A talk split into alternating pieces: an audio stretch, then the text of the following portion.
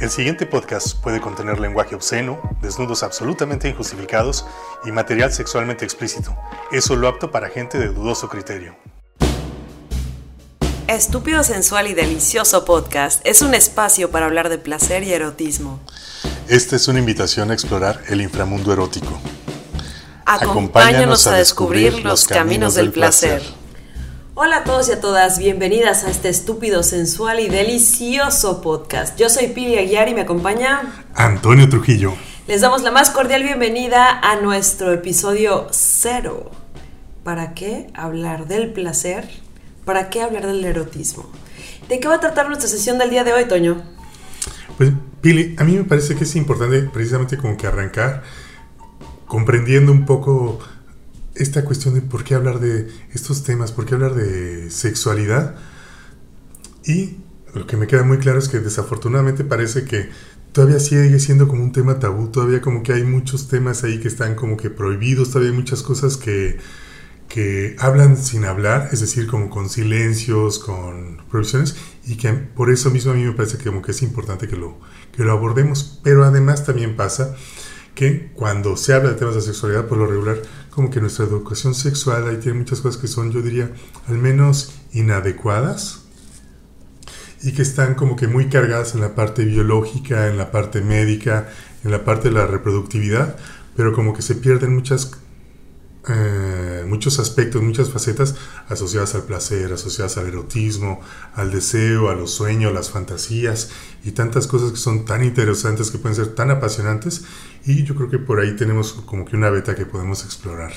Pues les damos la más cordial bienvenida a nuestro podcast en este capítulo cero. Esperemos que se queden con nosotros en todos los demás capítulos.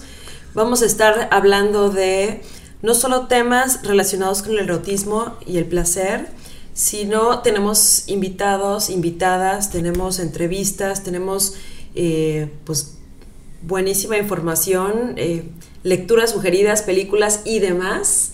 Así que están invitadísimas, están invitadísimos. Invitadísimes. Invitadísimas a acompañarnos a este viaje por el placer. ¿Qué te parece si empezamos a identificar cuáles serían estas como problemáticas feas, fuertes, horribles, asquerosas y horrorosas en relación al placer. O sea, ¿qué onda con cómo, se vive o cómo se, o más bien, perdón, lo arreglo, no es cómo se vive, cómo se habla, de qué se habla del placer y del erotismo? Pues yo creo que precisamente parte del problema es como que no se habla mucho de esto, o sea, o son más como con silencios o cosas como muchas veces como buscando controlar a las personas, buscando controlar lo que piensan, buscando controlar hasta las ideas, buscan controlar los cuerpos, Así, fuchi, no te toques ahí, ¿no?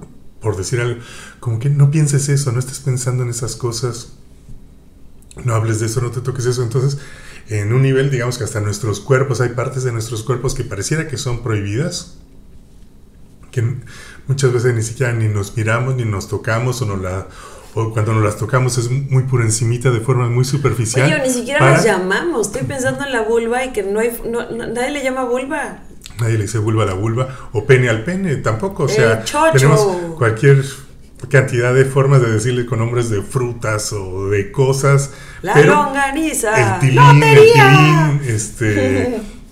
no sé, en todo México está lleno de regionalismos. El pollito. Le decimos de forma muy diferente el queso, ¿no? Aquí en Yucatán el queso, el pasó, pollo. quesito? Entonces, precisamente como que, yo digo, o sea, como que esto se vuelve algo clandestino por las prohibiciones, precisamente como que no lo podemos ni siquiera nombrar, no podemos hablar de estas cosas, como que no hay un espacio en el que sea correcto, y lo digo entre comillas, que aquí no están viendo mis gestos con las manos, pero precisamente como que nos tratan de imponer formas de ser hombres, formas de ser mujer, y como en qué momentos, cuándo sí se puede, cuándo no, este, pero por lo regular más bien es como que no se puede y precisamente como que quieren controlar, yo digo, hasta ideas, las emociones, los deseos, secretos, o sea, como que hasta nuestro autoconocimiento termina siendo limitado precisamente por estos mecanismos de control. Es, parece ridículo, pero en verdad pareciera que hay partes de nuestro cuerpo que no podemos ni tocar ni nombrar. Bueno, hay partes de mi espalda a las cuales no alcanzo, pero con mucho gusto, quien quiera ayudar, pues bien puesta. Pero, a ver, o sea, esto de partes que no puedo nombrar o procesos o cuestiones como de placer y todo eso, es algo personal. O sea, soy Pili, estoño quien no puede, o hay como, no sé, pienso en un andamiaje, pienso en un todo un sistema cultural, o sea, no de a gratis, es que nunca he podido, bueno, ahora sí, perdón, ya crecí, este, soy niña grande, pero de eso de, de, de, decirle, llamarle vulva a la vulva, por ejemplo, y ese es el nivel cero del kung fu, llamarle las cosas por su nombre, pero pues, me imagino que hay todo un rollo cultural ahí atrás. Es que precisamente hay como una serie de imposiciones de cómo tenemos que vivir nuestros cuerpos. ¿Posiciones dijiste? Imposiciones. Posiciones también las hay. Pero digo, hay una serie de imposiciones que son muy diferentes para mujeres y para hombres, de cómo relacionarnos con nuestro cuerpo, en qué momento sí está bien y como para qué fin, como y si lo hizo por amor, está bien, y si lo hizo ya casada, está bien, y si lo hizo de esta forma, está bien, pero de estas otras formas no. O sea, si solo quiero cochar por el placer de cochar. No, eso sería terrible, ¿no? Ah, qué barbaridad, que, maldita Que lo hagan solamente por quitarse la comezón, sería como que de lo ¿Qué peor comezón, que pinche antojo que una trae, güey? ¿Cómo, ¿Cómo que, en verdad, o sea, y a veces como que, insisto, hay una doble moral, no es lo mismo para hombres y para mujeres, y por las mujeres por lo regular de esas cosas como que tendría que ser por amor, tendrían que ser ya casadas y tendría que ser para cuestiones reproductivas. Y a los hombres, al contrario, como que comúnmente es más como que la exigencia y que los hombres sí tendríamos que estar dispuestos y tenemos que experimentar, los hombres tenemos que saber de sexo y tenemos que estar dispuestos y siempre y la erección siempre y responder en cada momento. En cambio a las mujeres pues la virginidad, este celibato eh, y otras cuestiones, entonces son normas que se nos exigen, que se nos imponen de alguna forma, diferentes a mujeres yo, y hombres. Yo me quedé atorada con algo, o sea que como no estoy casada, no puedo reproducirme, o sea, ya valí, me tengo que...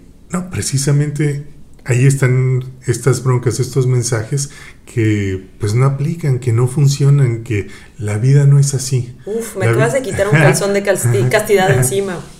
Precisamente, justo como que las cosas no son y nunca han sido de esa forma, o sea, o sea, como que siempre estuvieron como que esas propuestas, esos lineamientos, como que esa idea de que las personas tienen que vivirlo de esa forma, pero siempre ha habido personas que se han estado ahí como que escapando de esto, ¿no? Siempre hubo, por decir, un marqués de Sade, siempre hubo un Bataille, siempre ha habido personas que están como que rompiendo con esas premisas, como con esas consignas, esas instrucciones de el deber ser de la sexualidad, y lo pongo otra vez entre comillas.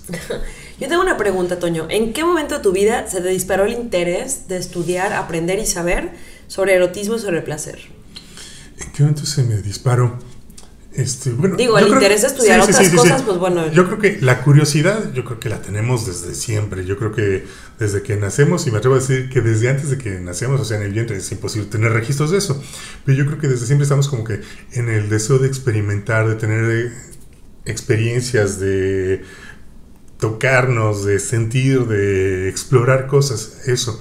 Pero ya como conocer o ya más cercano a estas cuestiones, más como educación sexual, aunque sea de forma informal, yo recuerdo en mi caso en particular, en la secundaria, este, yo creo, mi hipótesis es esta, de que mi mamá y mi papá sabían como que ya era momento de empezarme a hablar de estos temas de sexualidad, pero no sabían de qué forma hacerlo, cómo manejarlo, qué cosas decirme de, estas cosas. Entonces pues compraban libros de sexualidad, de los libros más típicos Estoy hablando, mi secundaria yo la viví en los 80, del 86 al 89. ¿Cómo no tocarte para que no te salgan pelos en la mano? No, no, no. Este eran más. Esta, yo recuerdo un título que era muy clásico, eso de todo lo que quise saber del sexo, pero tenía miedo a preguntar. Okay. Y como que de ese tono eran la mayoría de textos. Y simplemente, como por arte de magia, me aparecían ahí en mi buró, junto a mi cama, me aparecía un libro con temas de sexualidad. Entonces ya yo lo encontraba y pues obviamente me los devoraba, la verdad, porque precisamente yo creo que en ese momento, pues pubertad, adolescencia, como que tienes una gran inquietud, un gran deseo de conocer, de aprender estas cosas. Entonces la verdad es que me dan esos libros y yo recuerdo que a veces no bajaba ni a comer por estar revisando, por estar leyendo, por estar conociendo. ¿Pero qué, estaba revisando? Pues realmente la información, o sea, yo realmente estaba muy interesado en conocer todas estas cosas de sexualidad y recuerdo que era, pues que me fascinaban estas lecturas eh, insisto, a veces ni siquiera bajaba a comer por quedarme leyendo, por terminar el libro. Y recuerdo además que al día siguiente llegaba yo a la escuela y con mis compañeros, compañeras de la secundaria, y no, pues les platicaba, ¿no? ¿Qué creen? Eh, ahora estoy leyendo este libro y habla de esto, y habla de esto, o sea, pues temas de, pues de adolescencia principalmente. Que, insisto, yo creo que de las principales deficiencias de la educación sexual en México y en muchos otros países, no solo en México, pero ocurre también en Latinoamérica y ocurre también en los países en los que se habla como de países avanzados o países de primer mundo, que principalmente la parte de educación sexual habla de partes biológicas, de partes anatómicas y como de la parte de reproductividad. Y más como para... Asustarte. Exacto, más como esta Te educación de, de terror de te van a salir pelos en la mano, te vas a quedar Te van a ciego, pegar te vas a volver loco. Este, pues todas esas cosas que son más como mecanismos para controlarte. Yo recuerdo ah, cualquier cantidad de mitos, ¿no? Porque además, pues un poco era lo que te enterabas con, en mi caso, con esos libros, y mucho era más bien como que lo que te enterabas con tus amigas, con tus amigos, de todo que están igual de desinformadas que tú, igual de ignorantes que yo. Y pues te decían cualquier cantidad de cosas, ¿no? Yo recuerdo así que me decían, no, es que fulanita, la tía de Patty, se embarazó porque se besó con su novio en el cine. No. Entonces te decían cosas de esas, entonces pues eh, no, no hay que besarse en el cine, ¿no? Era como un poco como lo que Pero te estaban dando con ese tipo de mensajes. cine, ¿no? Sí, sí, sí, antes o después, pero ahí no, porque Ok. era peligroso.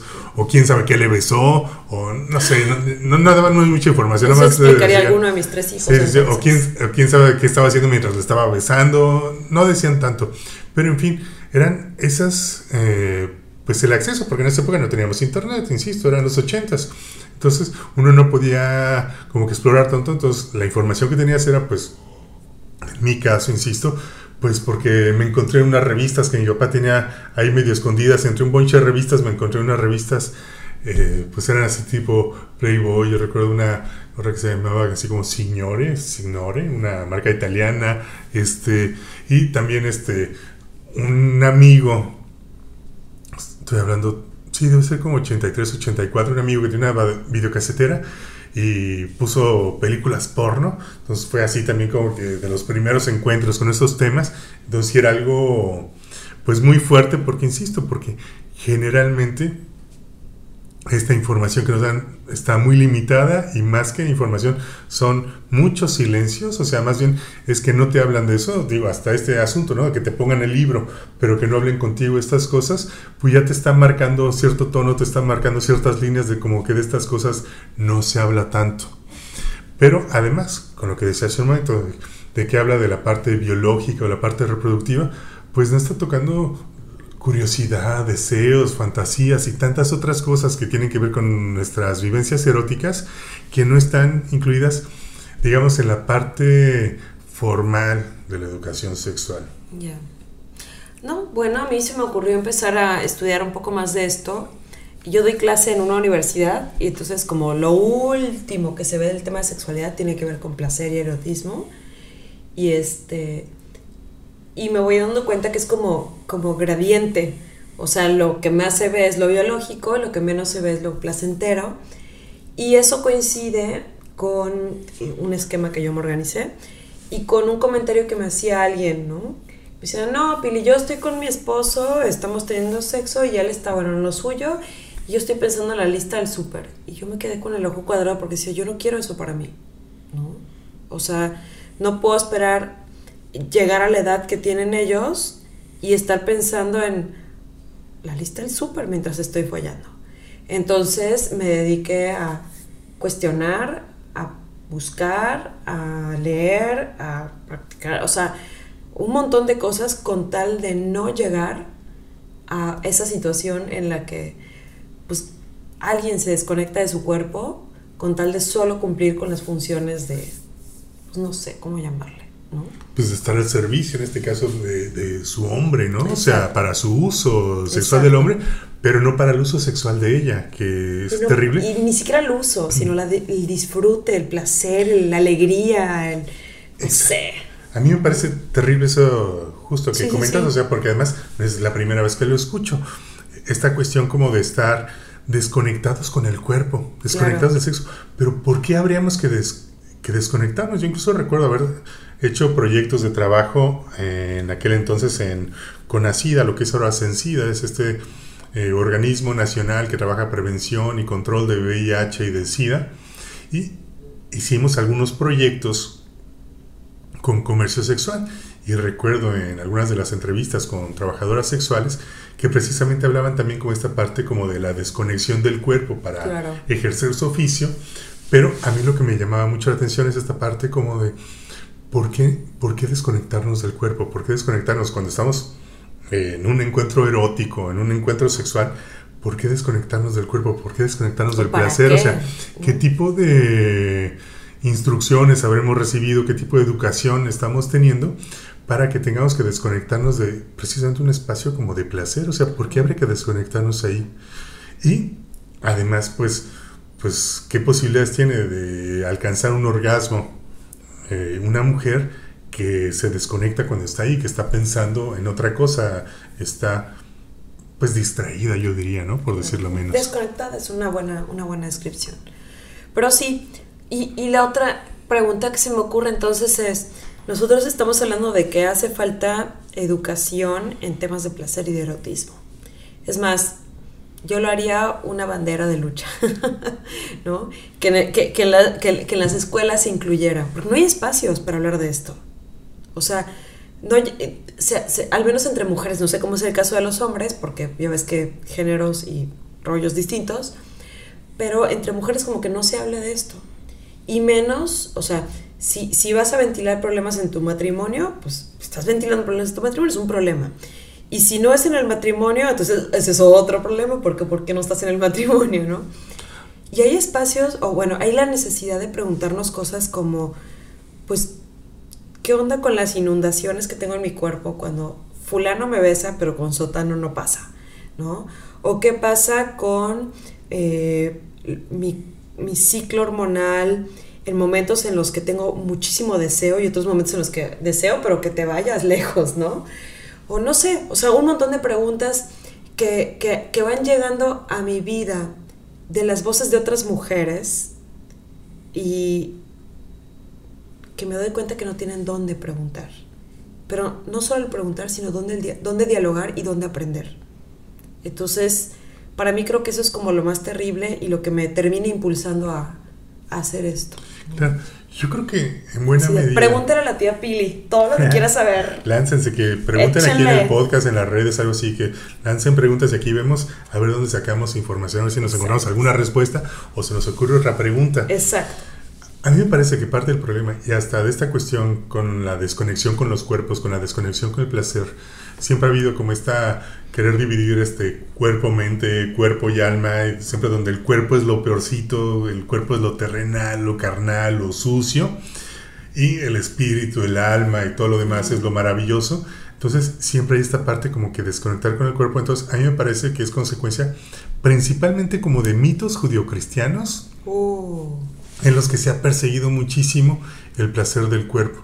Entonces, pues se ha perseguido al grado de que mucha gente ha muerto por eso, ha muerto hasta en la hoguera por ese tipo de cuestiones. Entonces, obviamente ha generado mucho miedo y hace que muchas personas precisamente como que se quieran desconectar de esta información y entonces sí me da sentido, entonces sí se me hace lógico que haya personas que cuando haya cuestiones de placer como que quieran desconectar porque, porque eso les puede costar el que los exilien, por decir, de una comunidad, de una sociedad, o que incluso en algunos niveles, o sea, en las inquisiciones, los hayan a las personas costado hasta la vida.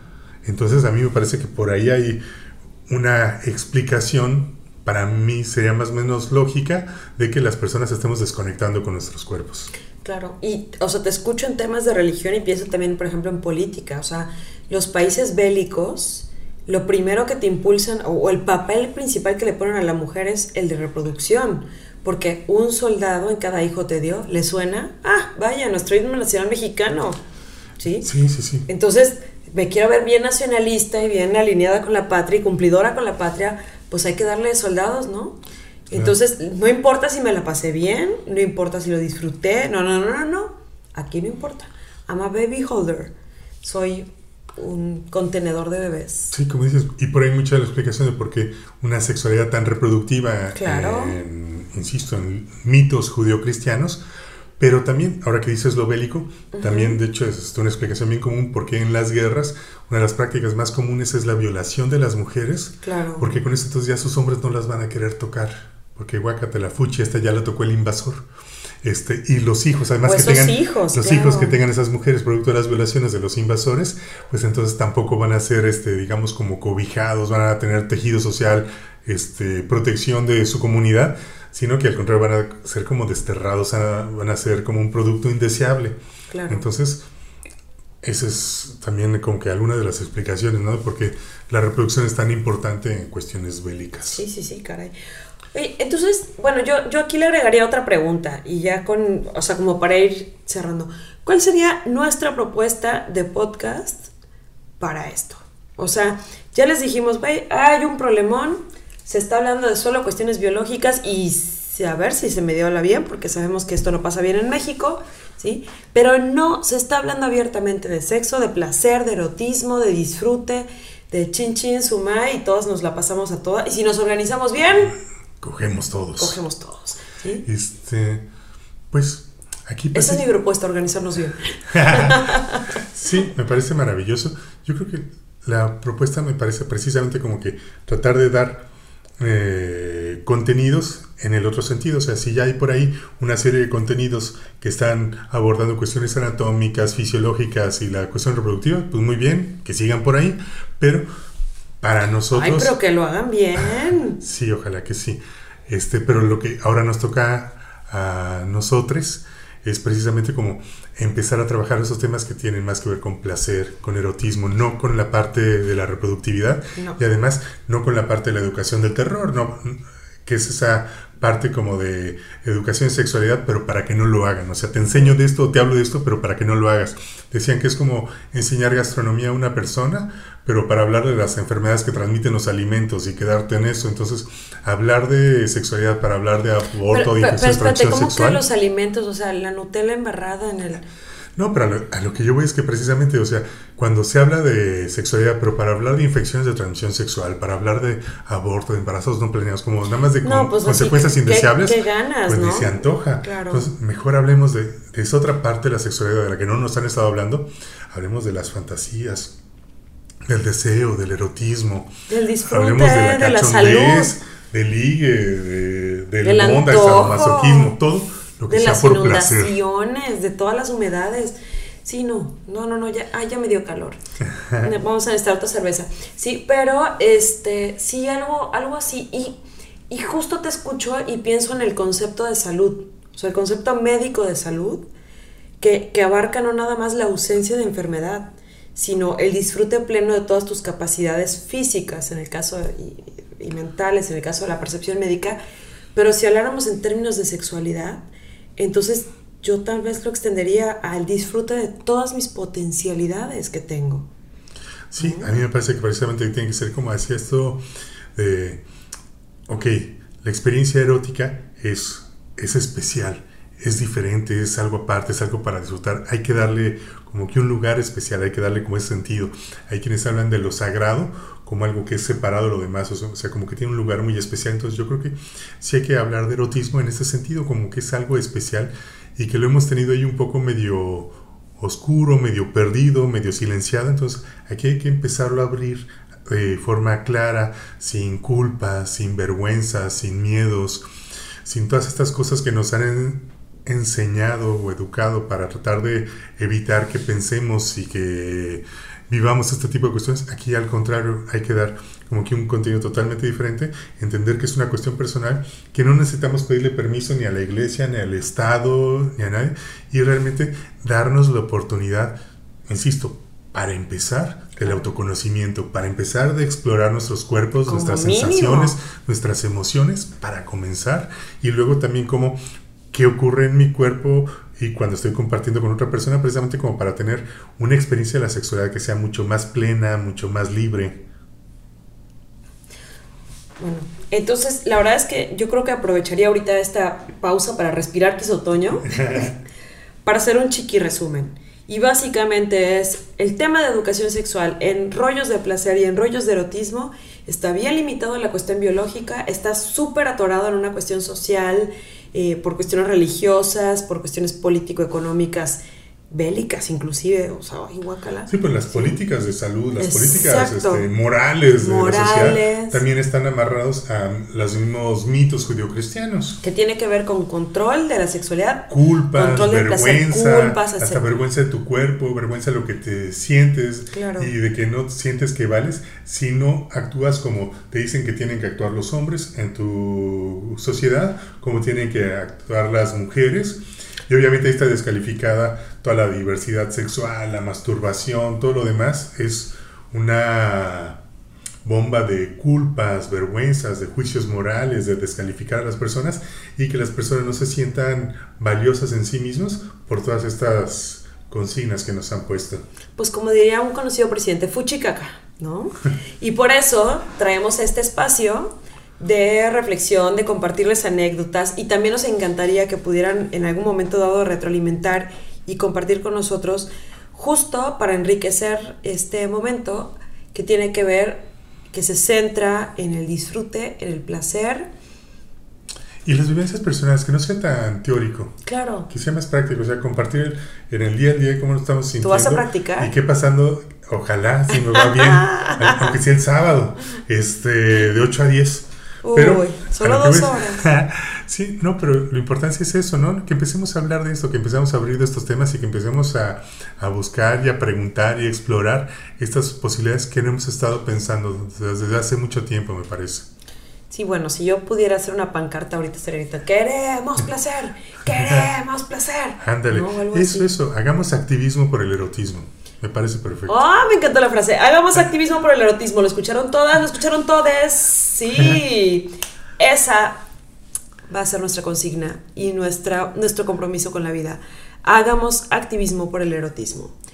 Pues te agradezco, Toño, por esta brevísima introducción a lo que va a ser nuestro podcast. Ya saben, agárrense porque viene buenísimo. Sí tenemos que hablar de biología porque pues es la base, pero también vamos a hablar de cuestiones sociales, también vamos a hablar de cuestiones este, de placer, cuestiones ideológicas, creencias, relaciones conmigo, con los demás, con las demás, etc. Agárrense, que esto viene buenísimo. Sí, yo creo que además algo bien importante, vamos a hablar mucho también de lo que sentimos, de nuestras emociones, de las cosas que nos pasan. Insisto, no va a ser solo una parte teórica, o sea, sí, la teoría es bienvenida y vamos a hablar de teoría de cuestiones de, digamos que basadas en conocimiento científico y no tanto en mitos, no tanto en dogmas, pero vamos a hablar mucho de lo que nos pasa a nosotros y a las personas con las que convivimos, las personas con las que trabajamos. Eh, Pili y yo somos eh, profesionales de psicología, somos también docentes y entonces muchas veces tanto pacientes como estudiantes no nos hacen preguntas, nos hablan esas cosas, entonces vamos a hablar de lo que nos estamos encontrando constantemente, digamos, ahí en nuestro campo. Insisto, el campo de la sexualidad, que es un campo tan extenso, tan amplio, con tantos temas, pero nosotros vamos a agarrar de, todas las cosas que hay, vamos a poner nuestro énfasis en los temas de placer y erotismo, porque ya hay otras personas que están abordando otras cuestiones, que está muy bien, qué bueno que están esas, pero yo creo que también hace falta que empecemos a abonar en este sentido. Oye, me hiciste recordar el mensaje clásico que me llega cada domingo. Pili, se rompió el condón, ¿qué hago? Y yo, ¡iu! No me preguntes eso, guácala. Y son mensajes, ¿eh? No, no, no pasan conmigo. Este, son, son gente que tiene dudas y que justo es un pedido de auxilio. Así que aquí andamos. Yo soy Pili Aguiar. Yo soy Antonio Trujillo. Y les damos la más cordial bienvenida a nuestro estúpido, sensual y mega delicioso podcast sobre placer y erotismo. Nos escuchamos en el siguiente capítulo. Gracias. A ti.